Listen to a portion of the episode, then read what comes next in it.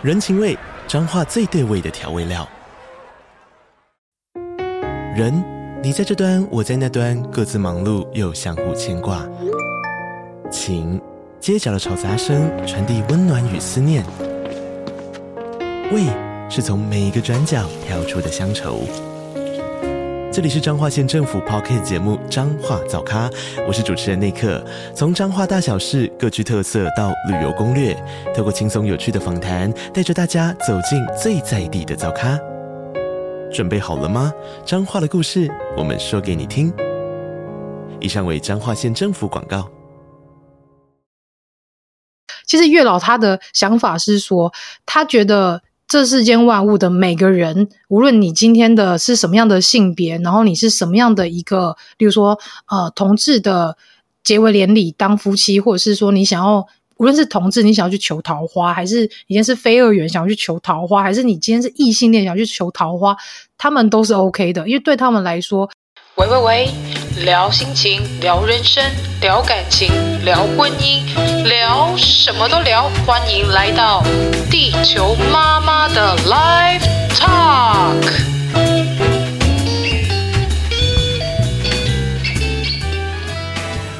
Hello，大家好，我是卡卡老师。这一集呢，是我一直很想做的一个主题，就是有关于宗教跟礼俗里面的女性。那因为我自己从小到大在生活当中，尤其是我的家庭里面，哦，常会出现一些传说跟规定，好，然后我自己一直就觉得很困惑，到底是真的是这样子吗？所以我就邀请了跟神灵互动经验丰富的地球妈妈来到节目里面来跟我一起聊聊，欢迎地球妈妈。嗨，我是地球妈妈，我是从育儿可以聊到 就是神灵的那个地球妈妈。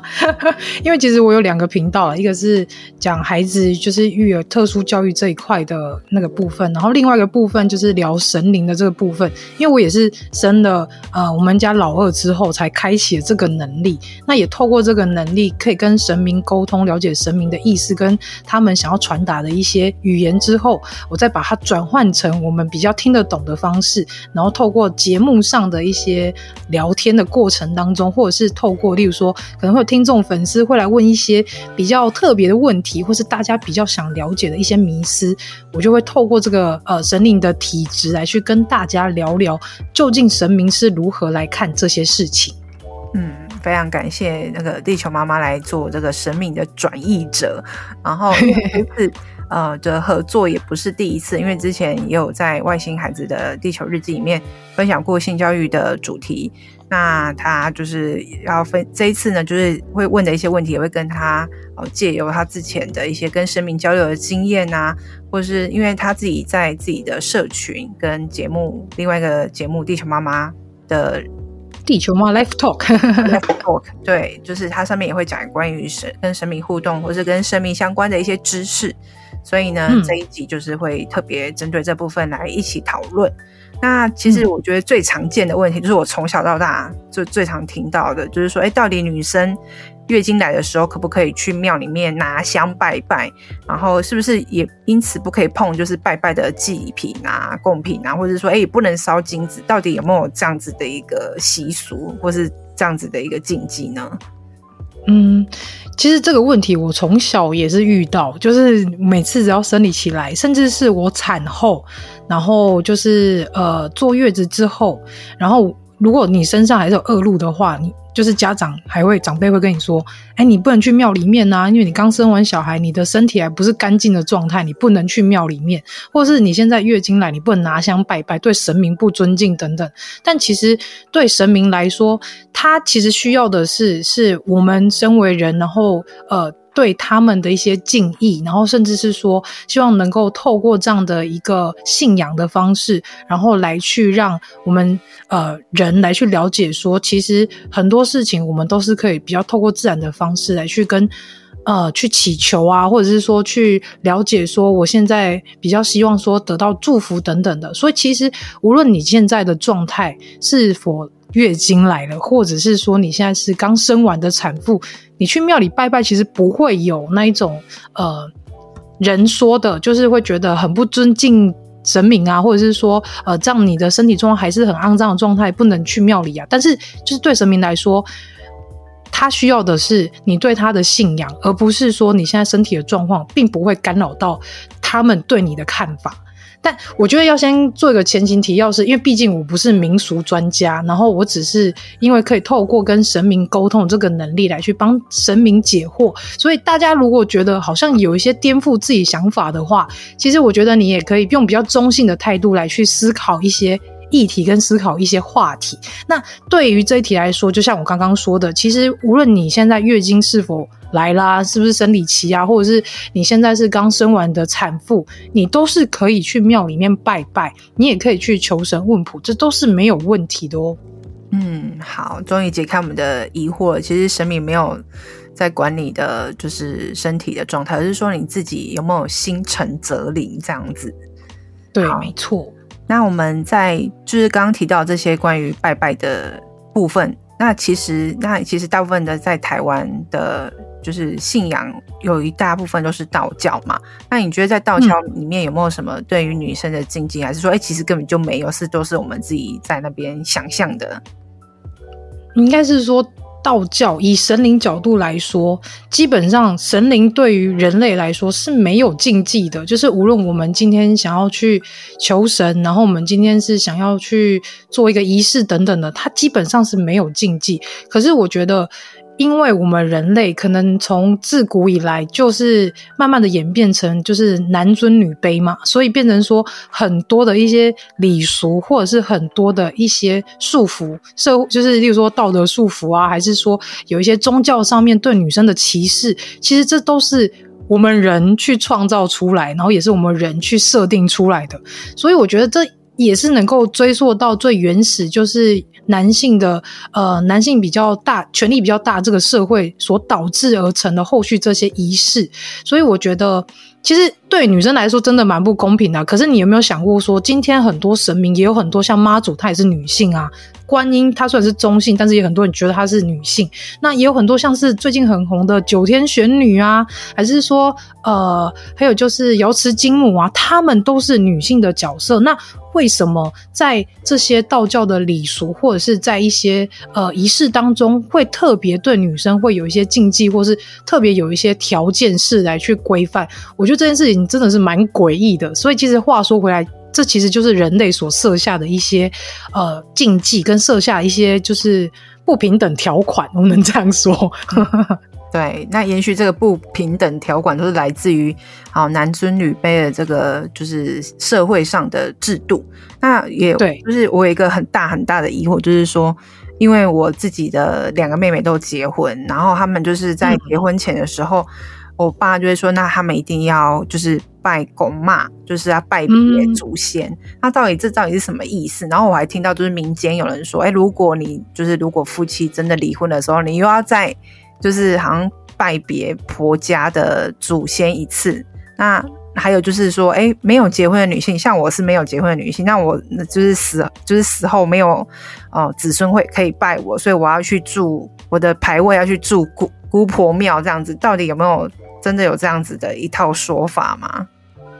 嗯，首先先说结婚拜祖先这件事，其实因为我也是。比较遵循传统婚礼的一个 就是经验过来人，那其实我当初结婚也是有拜祖先，然后也是有做像刚刚老师说有一些仪式啊，例如说呃，他会有一些，例如说你在确定要结婚的时候，你必须要去算命嘛，算八就是算时算时辰嘛，例如说你什么时候要。呃，进房啊，然后什么时候要交换戒指啊？就是他会有一个时间点，会告诉你要做这件事情。然后后续他也会告诉你说，哦，你要哪一个时辰要去拜祖先。然后这个拜别祖先，其实他只是要跟祖先去说明说，哦，我今天跟要跟某某某结婚了，然后我之后就是会嫁到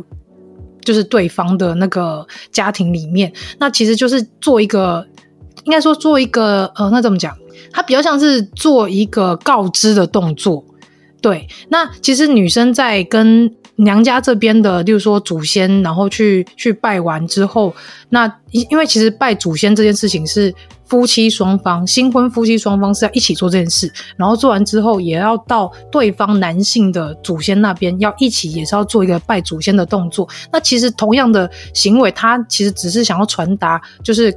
要要去跟呃自己的祖先说，哦，我今天我们两个今天结为连理了，那要去跟祖先们告知这件事。因为其实我觉得，在传统的一些呃社会价值观啊，都会或者说在传统的一些。社会上面通常都对女生有太多太多，就是蛮不平等的一些事情。例如说，可能我们结婚过去啊，然后我们就必须得要拜对方的祖先呐、啊，甚至是刚老师说的离婚也要再拜。就是其实离婚要拜这件事情叫辞祖，就是跟祖先。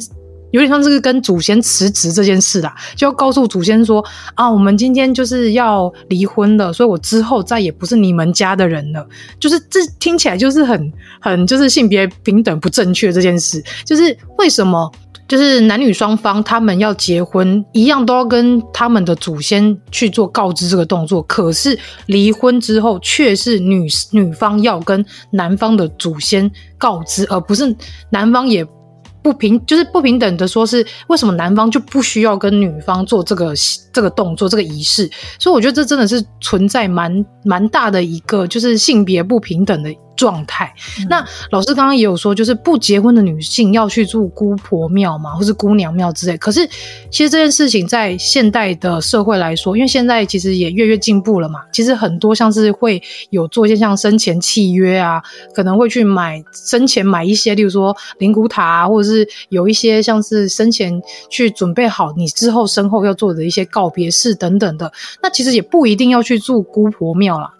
就是你现在你有事先去做这个动作、这个行为，去做生前契约的话，那其实你之后你身后你只是被葬在呃，例如说你指定的一些地方，例如说你是树葬啊，你是花葬啊，然后你可能是海葬啊，那你可能是到哪个纳古塔、灵骨塔等等的。其实我们在生前就可以做这件事情，所以你说。没结婚女性要去住姑婆庙这件事情其实是没有啦，可能那是以前的长辈他们会这样想，然后会这样觉得。但是事实上现在是就是呃，现今社会在改变嘛，所以其实信仰跟仪式跟一些宗教的一些部分，他们也会与时俱进。那嗯，像这部分对我们来说，就是基本上你只要做好，你要先提前去买好这个生前契约。也不至于说要去住到姑婆庙，因为姑婆庙真的是比较传统的长辈会会去理解，就是单身女性死后要去呃要可能会被葬在那里这样子。对啊，而且因为其实我没有结婚，然后其实我爸也是蛮传统，他常会恐吓我说我死了没有死后没有人拜我这样子，然后我就想说没关系，哦、我不用。说到这个，我真的觉得也要跟大家聊聊，因为我刚好这阵子地球妈妈 Live Talk 都都在做有关于身后事的一系列的企划，像我有找礼仪师来去节目上聊聊，就是还有找像道呃道长，就是道教的道长来去节目上去聊聊有关于一些比较传统仪式的东西。那其实我觉得真的是以前的人都会用这种方式来去恐吓一些单身的。男性或者是女性，对啊。但其实说实在，当我们今天没有结婚，然后我们死后有没有人拜这件事情，取决于是我们的，应该是我们的一个态度。怎么说是态度的原因？是因为，即便你今天就算没有就。即便你今天就算结婚了啦，你也生小孩了，然后这个孩子可能长大跟你关系不好啊，你死后他也不去拜你啊，那不是就是跟单身者死亡是一样的事情吗？一样概念吗？所以我觉得这个部分它比较是属于说，呃，比较属于像是像刚刚说的是社会传统社会给予的一些束缚，给予的一些。规范跟规则，那说实在的，单身者跟就算是已婚者，那是更像后面这些有一些像是现在社会很多是呃单亲家庭等等的，那不都有影响吗？但其实根本没有啊。嗯、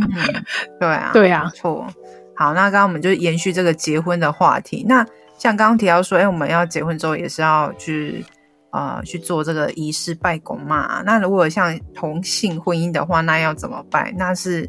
要如果两个都是男的时候，是要先去拜哪一个呢？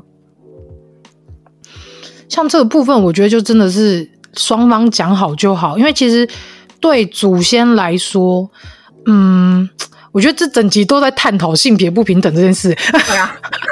因为其实对祖先来说，他根本，哎，因为他毕竟也是成仙了嘛。那他其实有没有在那个排位里面，其实我们也不清楚。那真的是要呃有能力的人去看才会知道。那你说这件事情，其实很多人可能会去好奇说，那我现在是我是女生，然后我跟一个女生结婚了，那我们要要去做就是传统仪式跟这个行，就是或者是说呃要去拜别自己的祖先这件事吗？我觉得这其实就只是尊重啦，就是你尊重双方的祖先，然后去告知他们说，我们今天要要结为连理了，然后我们是呃共同要未来共同组织家庭的。其实祖先他们都会去去保佑你们，然后也会去照顾你们。所以我觉得这件事情如何拜，其实他们有一定的程序，甚至是我听到一个比较有趣的事情是，呃，有一个 parker 他们说。他们是同性同性的婚姻，然后他呃他说就是每次只要是可能双方的家庭只要有人可能过世干嘛的，那其实传统道教的仪式都会去念有一些呃尊称嘛，例如说什么女婿啊，然后孝对孝女或是女婿之类的，或是什么曾孙啊，然后曾曾孙女婿之类，那他们就发生一件很有趣的事。道那时候道士在做这个仪式的时候，他们突然会卡住，因为以前都会讲说哦，可能是呃女婿，那突然就会变成说他不知道是要讲是是女婿还是要讲 讲媳妇，就是就是那个尊称反而会比较乱。那我觉得这是比较有趣的事情。那后面其实也可以跟大家补充说，因为其实有一些呃听众或者是粉丝会来问我说，那我是同性恋，那我可以去拜月老吗？嗯，这是虽然跟刚刚话题不一样，但是我觉得这也很有趣，可以跟大家聊聊。其实月老他的想法是说，他觉得这世间万物的每个人，无论你今天的是什么样的性别，然后你是什么样的一个，例如说呃同志的结为连理当夫妻，或者是说你想要无论是同志你想要去求桃花，还是你今天是非二元想要去求桃花，还是你今天是异性恋想要去求桃花，他们都是 OK 的，因为对他们来说。缘分这件事情本来就没有分性别，然后甚至缘分这件事情也没有分国际，也没有分时间，所以其实大家也可以非常的放心。即便你现在是同性恋的朋友，你也可以去拜月老，而且月老一样也会帮你牵红线，所以大家可以放心。顺便帮大家说一下，好，所以大家可以放心的去拜月老了，拜起来，拜起来，你求红线一定会有。对对对，就是放心的对吧？他他那个岳老师没有在管说你的那个性倾向，他觉得大家都值得拥有爱情。对，就是他一视同仁啊，每个人都一样，无论你今天性别，你今天性倾向是什么，他都一视同仁，因为他就是负责牵红线嘛。但之后你们在一起之后的有一些，例如说，可能有些人会说孽缘啦，然后有些人可能说是良缘之类的，那后续就是。其实就是我们前世或者是说轮回转世的一些业力，或者是一些呃，应该说轮回循环，然后来去导致后续关系经营上面，这是就是要透过我们呃现在这一世的人当中，我们必须要用我们的智慧，然后去好好的处理一段关系。这刚好就是很适合来去听老师的节目，来去了解两性之间应该好好如何经营一个比较健康的关系。对，谢谢谢谢地球妈妈帮我转回来我的节目，听我的节目。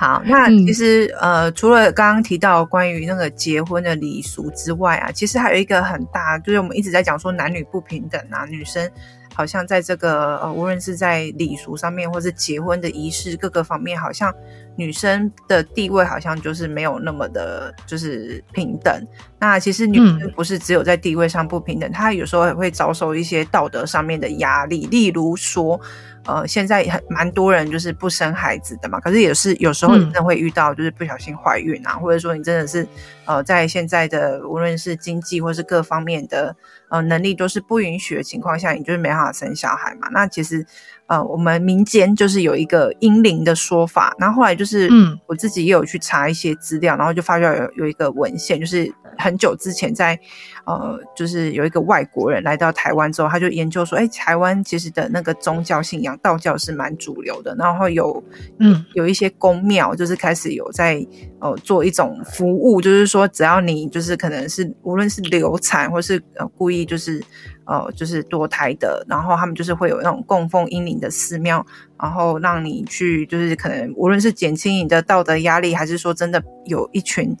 就是真的不不幸过世的孩子，就是可以在一个被供奉的地方，能够可以安置下来这样子。然后后来也有人发现说，哎、嗯，其实，在佛教跟道教里面的呃经典里面，就是那些经书里面，从来都没有人提过有关于英灵这件事情。那为什么后来才有这些事情？就是有些人到就是一直在想说，到底是不是呃是后来创造出来的服务吗？还是怎么样？那到底？到底有没有这样子的一件事情，就是婴灵这样子，就是女生心里面那个最痛苦的无形的道德压力那一块，到底是有没有？嗯哼，像这个部分的话，我觉得以宗教来说，或是以神灵来，应该说先以神灵来说好，以神灵来说是万物皆有灵，所以无论你是呃老人，或者是你是年轻人，然后甚至是你是小孩，或者是你是婴儿。他都是有自己的灵魂跟灵性，甚至是在肚子里面，就是所谓人家说胎儿，胎儿其实它本身也是有灵魂的。那其实这个部分来说，就是大家可能会会去想说，那我今天如果我可能没有办法去怀下，就是去生下这个孩子，我必须得要拿掉，或者是说，像有一些真的是因为我是生。特殊的家长嘛，所以其实有些人像是会有在产检过程之中发现孩子有重大的疾病或是重大的器官缺损，那你说你今天拿掉他，然后他可能就会过来报仇或什么吗？我觉得这件事情其实是比较像是人去创造出来的，因为无论我们今天是什么样状态的人，或是什么样年纪的人，其实我们一样都是。一样都是有灵魂嘛，然后也是一样都是有自我的意识，所以英灵来说，其实比较像是某一些比较，也不能说不正派，应该说某一些可能从以前就被教育说有英灵的这些信仰宗教，他们去流传下来的一个算是诶、我不知道这样讲会不会。这样这样讲会不会会会去那个 抨击到一些？对对对，我不知道会不会抨击到，但是原本也很担心这一块，因为我觉得好像这件事情是、嗯、是有有有些人会付钱去做这件事情，如果我讲了会不会对啊？那个，可是其实这件事情说说回来，其实就是人人心不安的一件事。就是你今天会觉得你拿掉一个生命，你对这件事情造成的恐慌，跟造成一个没有安全感，甚至是你对这个生命感到很愧疚、很自责，所以才会你才会对对这个呃可能会出事的孩子会有一些呃很伤心的情绪，或者是很自责的情绪。但我觉得这件事情基本上。只要你对生命是尊重的，那这么那么这些生命，它不会因为你就是没有赋予它生命而而对你做一些不好的事情。我觉得比较能相信的是说，就是在轮回这件事情，就是你在世世代，应该说在每一世在转世投胎的时候，你是不是有曾经去做一些伤害别人的事情？那如果是说，呃，可能像这部分来讲，应该像是。比较比较宗教来说，像是业力引爆这件事啊，就是你可能在这一次做这件事情，那你下一世可能会有一些呃不好的结果之类的。但是其实只要你对万物是保持着尊重、尊敬的一个看法跟想法，基本上他们不可能会反过来去伤害你，或是反过来去对你做什么事情。应该说要用这种方式来解释，可能比较比较好一点。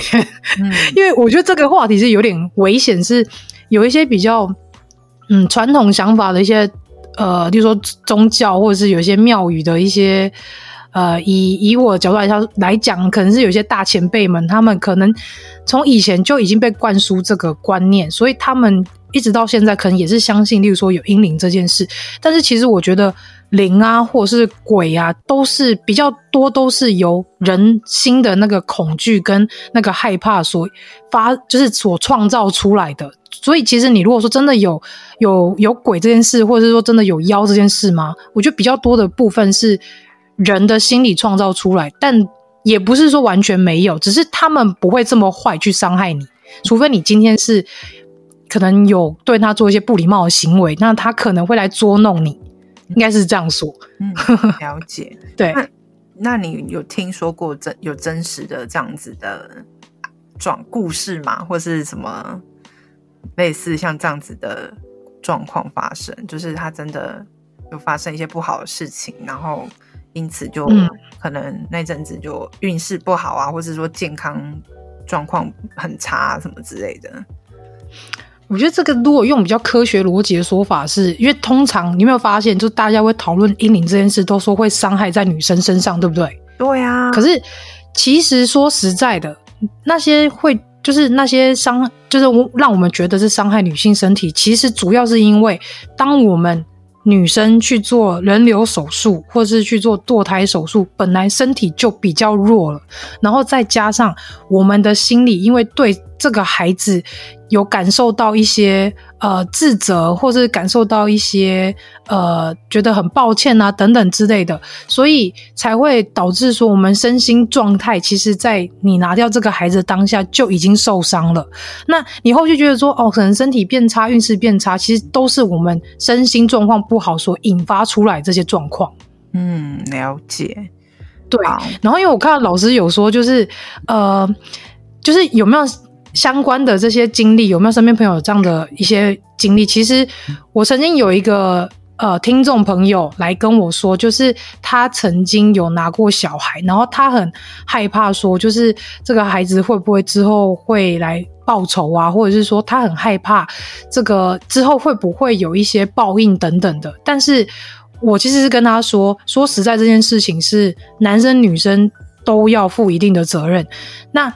很多是渣男嘛，他可能就是把你弄怀孕之后，他就说他没有对这生命负责，然后你没有办法一个你一个人没有办法好好的生下这个孩子去照顾他，那我们只能用可能用人流的方式来去，就是跟孩子好好告别嘛。那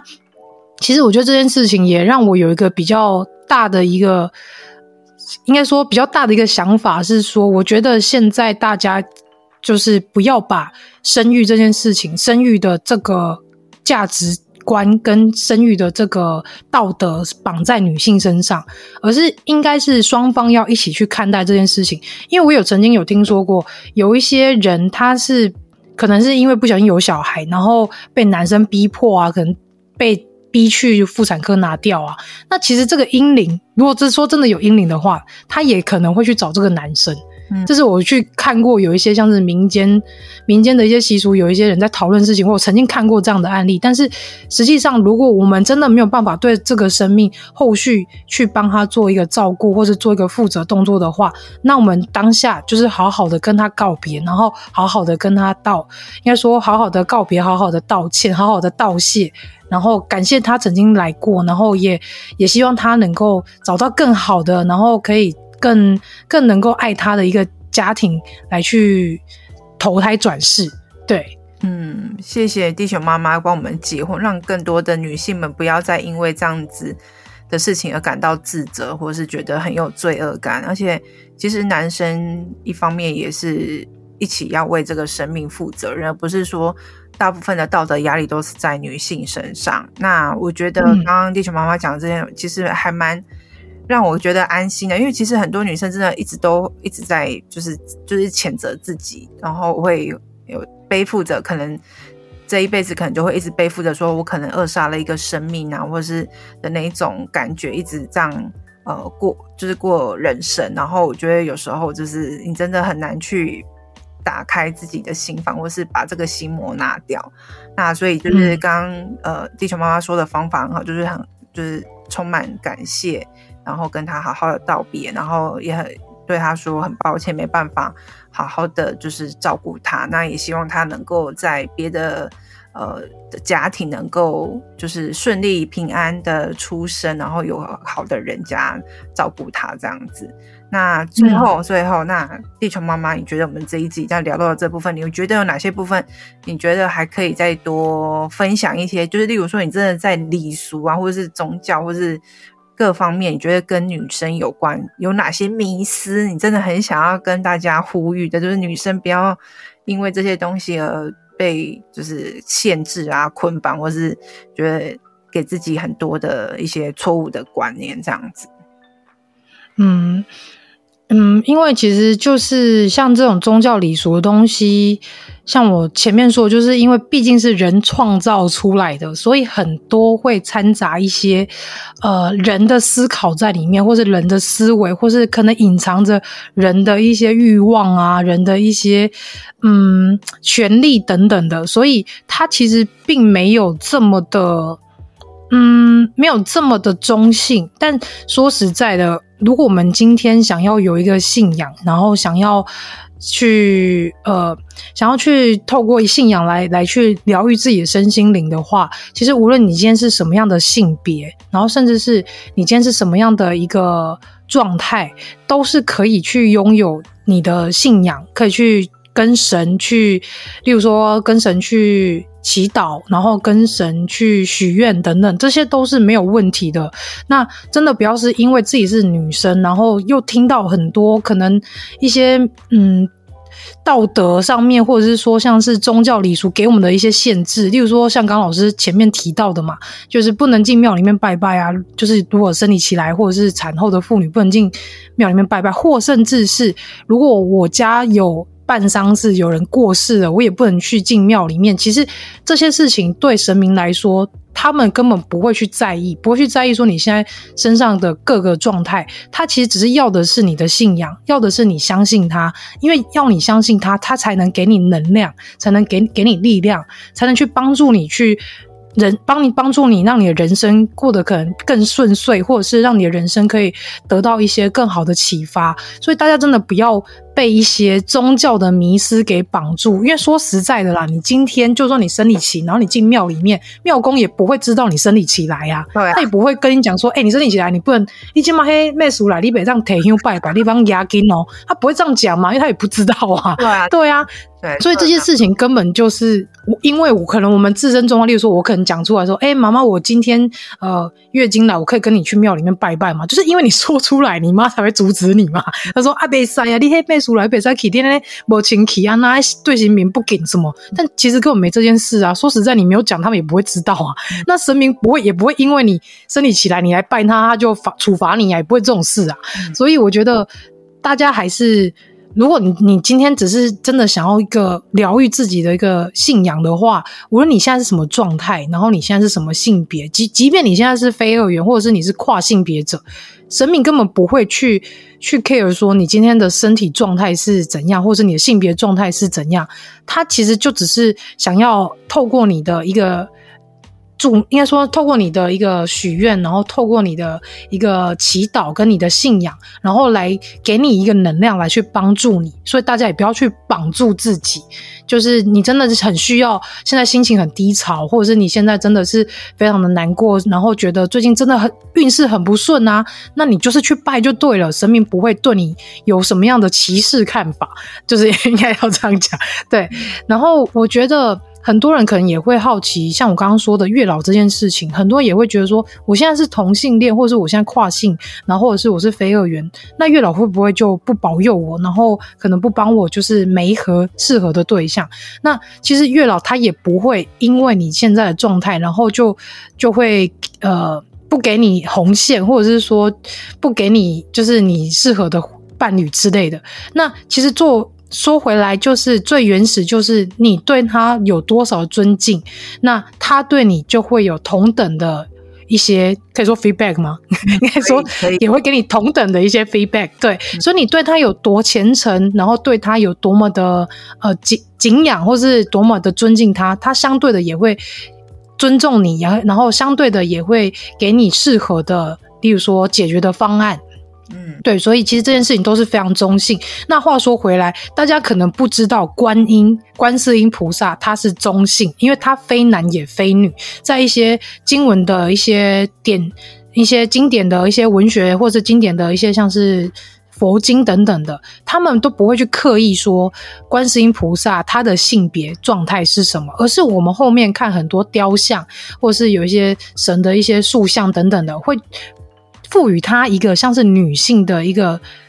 一个视觉概念，但其实它是中性，它可以是男生，也可以是女生。因为其实，在宗教一个典籍来说，观世音菩萨他是有七十二化身的，甚至还有更多，不一定。那他这个化身，他也可以变成女生啊，也可以变成男生啊。那他其实就是很典型的非二元的一个呃性别指标，我只能这样讲。嗯、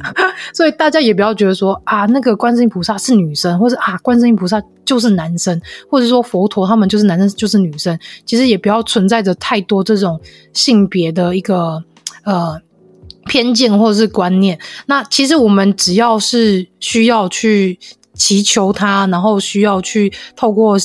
他呃他们神灵的能量来去疗愈我们的话，那我们就是尊重，然后也是用虔诚的心去告诉他你现在需要什么，然后也是要好好的呃去去告诉这些。身边的人就是不要再用性别框架来绑绑架我们这些想要有信仰的朋友们。嗯，对对，刚刚非常感谢地球妈妈分享了一个非常重要的知识，就是原来观世音菩萨他既不是男生也不是女生，就有这这次节目里面获得最大的一个新的知识。对，然后我觉得地球妈妈刚刚讲的话就是蛮重要，就是其实好像就是众生都是平等的，只要我们心诚则灵。